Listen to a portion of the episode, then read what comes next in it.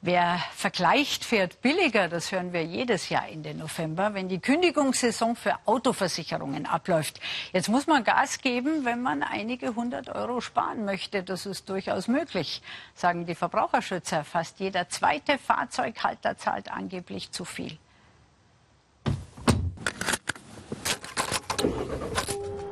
Beim Autofahren Geld sparen, dank Versicherungswechsel, das ist gar nicht so einfach, wie es klingt. Denn wer wie viel bezahlt, hängt von vielen Faktoren ab.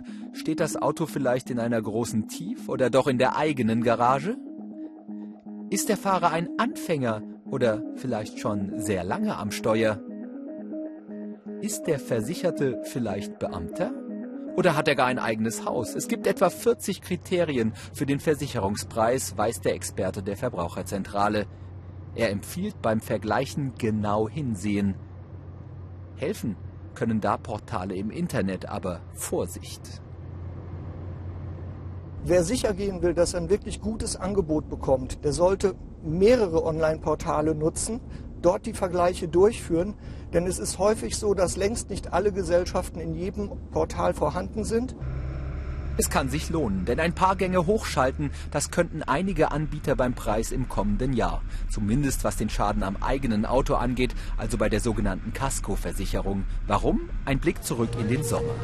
Buchstäblich versaut hat der nicht nur die Laune vieler Festivalbesucher, auch die Autoversicherer erinnern sich meist mit Grausen vollgelaufene Tiefgaragen, feststeckende Autos, kurz zusätzliche Kosten.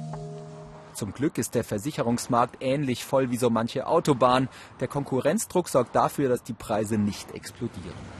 Sparen lässt sich auch mit bestimmten Tarifen. Nach einem Unfall beispielsweise. Wer sich die Werkstatt vom Versicherer vorschreiben lässt, fährt in der Regel günstiger.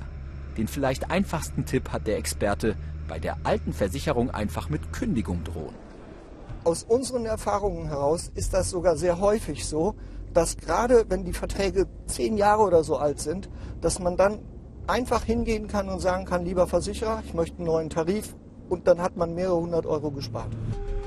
Jetzt also nur noch checken, ob der Vertrag wirklich zum Jahresende kündbar ist und dann beim Vergleichen den Durchblick behalten.